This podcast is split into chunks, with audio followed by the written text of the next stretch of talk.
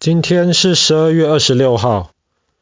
我们在今年可能是夏天的时候，我们讲过关于棒球的故事。那我们知道，在环太平洋的地方，特别在美国啊，在日本啊，在台湾，棒球其实是非常热门的一个活动。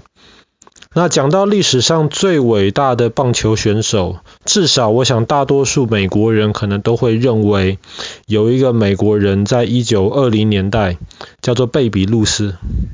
那贝比路斯可以被认为是全垒打王，然后这个全垒打王他的记录，只要到五十年之后，其实才被另一个很厉害的人超越掉。但是贝比路斯其实一开始。他不是打击手，他一开始其实是投球的，他是一个投手。那贝比路斯小时候，他们的家其实不是很有钱，然后他的爸爸妈妈都非常非常努力的工作，那没有太多时间来好好的教育小贝比路斯，所以呃，贝比路斯那个时候他就跟其他一些。爸爸妈妈没有时间管的小朋友一样，就每天到处去呃玩，没有办法好好的学习。然后后来他也交了一些坏朋友，然后就开始学着这些人去商店里面偷东西呀、啊，反正就做了一些不是很好的事情。然后后来常常被爸爸妈妈骂，但是爸爸妈妈骂归骂，也没有时间管他。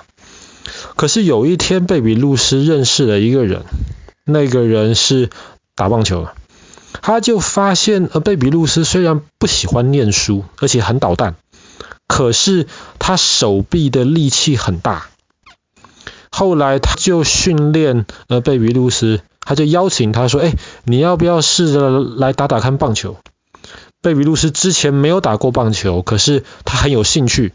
看了几场棒球比赛之后，他就决定加入了，来打棒球。那一开始他是去当捕手，捕手就是去接。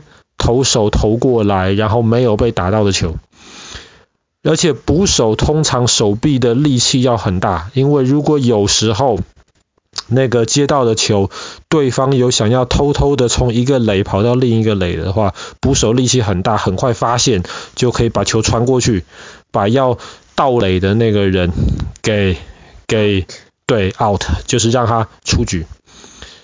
可是其实贝比路斯在那个时候，虽然他的他的力气很大，可呃可是他习惯用左手投球，在那个时候还没有太多左手的棒球手套，所以那时候贝比路斯常常得需要把手套把右手的手套脱掉，然后把球转到左手，再用左手把球丢出去。可是即便是这样子，他的力气很大，然后他的球很快，就可以还是让对方的球员出局。可是后来他的教练发现这样子下去也不是办法，后来就决定了，哎，你力气很大，不如你来投球吧。那贝比路斯其实之前有当过投手，可是他一当投手了之后，哎，他的球可以投得非常非常快，球很快，对方根本打不到。所以贝比路斯后来其实是当投手，然后他是在美国的波士顿长大的。所以他对波士顿这个地方非常非常有感情。那后来波士顿有一个很强的棒球队，叫做 Red Sox，就波士顿红袜队。后来波士顿红袜队签下了贝比路斯。其实，在那个时候，波士顿红袜队是非常非常强的球队。然后签下贝比路斯这个很厉害的投手之后，红袜队在接下来的几年。在棒球里面最重要的一个冠军就是世界大赛，在世界大赛的时候，红袜队拿了三次冠军。那个时候世界大赛才办了十五次啊，红袜队其实好像那个时候就拿了五次了吧，有三分之一都是红袜队拿到的。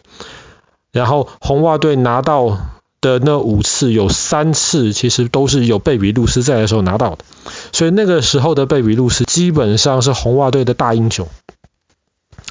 可是，在一九一九年的今天，十二月二十六号，那个时候红袜队的老板他就决定了把贝比路斯卖掉。为什么要把它卖掉呢？因为红袜队在美国的 Boston 嘛，可是那个时候美国的纽约有另一支球队叫做洋基 Yankees，New York Yankees，这个是叔叔最喜欢的球队。然后那个时候的纽约洋基队其实不算是强队。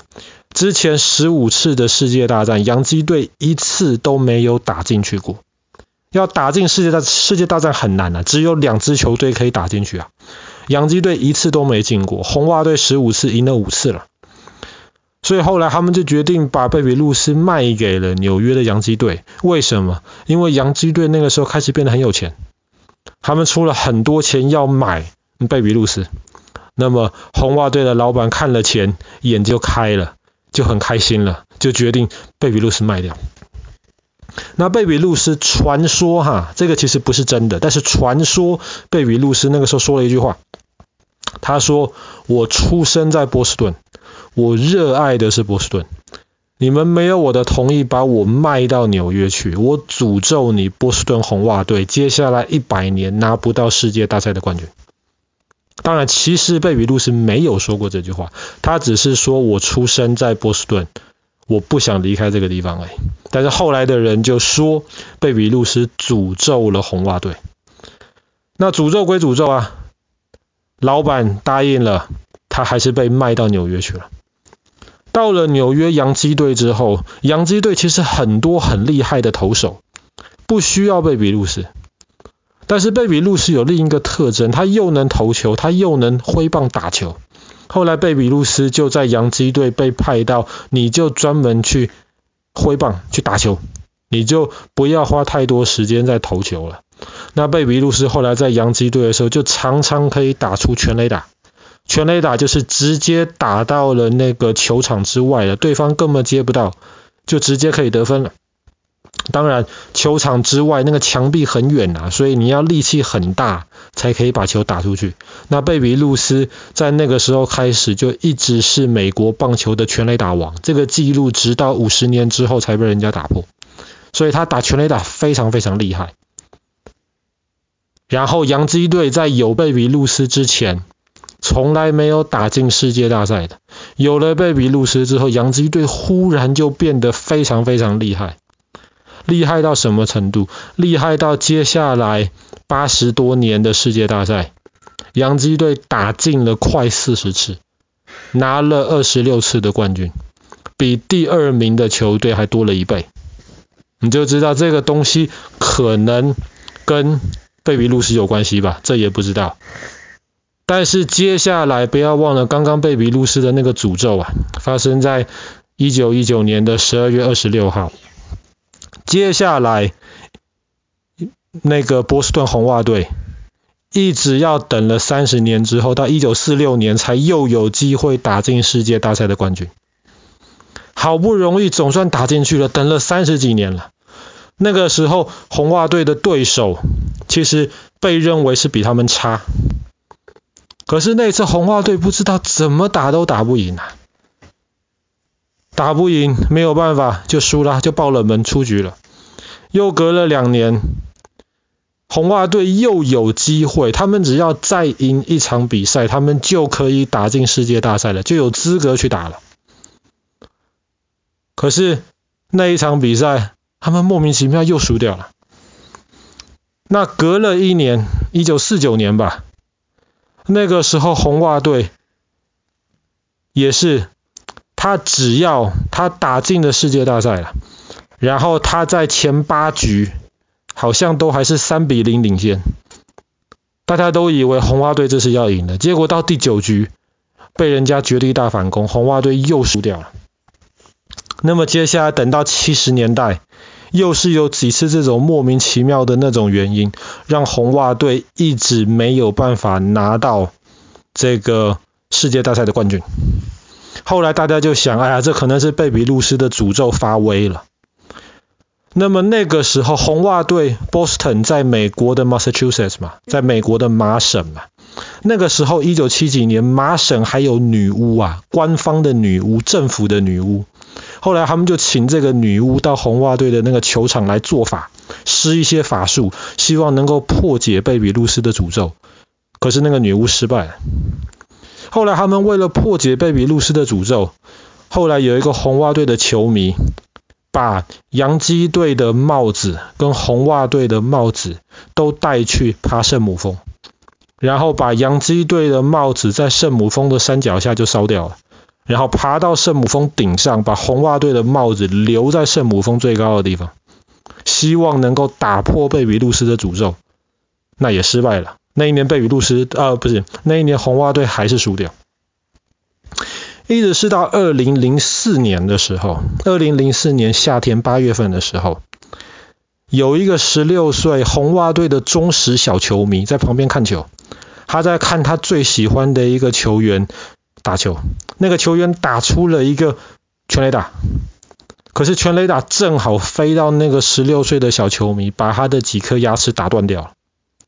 诶，那十六岁的小球迷，他家正好住在。贝比路斯他们家族的农场里面，后来红袜队就赶快到那个贝比路斯家族的农场里面跟那个小球迷道歉。一道歉就有人传说：“哎呦，是不是去跟贝比路斯道歉了呢？因为是他们家族的农场吧？那么今年二零二零零四年这个诅咒有可能就可以被打破了。”然后到九月的时候，波士顿有一个重要的大桥在修路。然后在修路嘛，桥上面就有一个标语，写着 reverse curve，就是那种回转弯啊，reverse curve。可是那个 curve C U R V E 的那个字，那个 V 就被红袜队的一个球迷改成 reverse curse C U R S E，把 V 涂掉改成 S，意思就是说把这个 curse 把这个诅咒给逆转回来。说也奇怪，那一年红袜队有一场比赛，最后一场比赛只要打赢了，他们就可以打进世界大赛了。而不是一场比赛，说错了，七场比赛，他们要七场比赛要赢了四场，他们就有资格打进世界大赛。那七场比赛的对手就是他们最讨厌的纽约洋基队。七场比赛前三场洋基队都赢了，四场到第七局还第八局的时候。洋基队还是领先，大家想零四年完蛋了，没办法了。可是没有想到，从最后一两局开始，红袜队一直追，一直追，一直追，把第四场拿下来，五六七场都拿下来，反而四比三逆转。那那个是美国棒球界到目前为止唯一一次前三场都输掉，还能够后四场都赢回来了。那么。红袜队就拿到了机会，进了世界大赛。然后那一年在世界大赛，他们就顺利击败他们的对手，拿下了世界大赛冠军。那这个贝比路斯的这个诅咒啊，在八十几年之后，才终于被打破掉。那不知道跟那个小球迷的牙齿被打断，或者是跟那个路旁边的那个 reverse curse。被修改那个标语有没有关系？但那个标语至少到后来好像是都留下来。那么我们今天的故事就是讲发生在一九一九年的今天，美国棒球史上最伟大的一个球员贝比路斯，因为不希望被卖到纽约，然后传说它流传下来的一个诅咒，那这个诅咒一直到八十几年之后才终于被打破掉。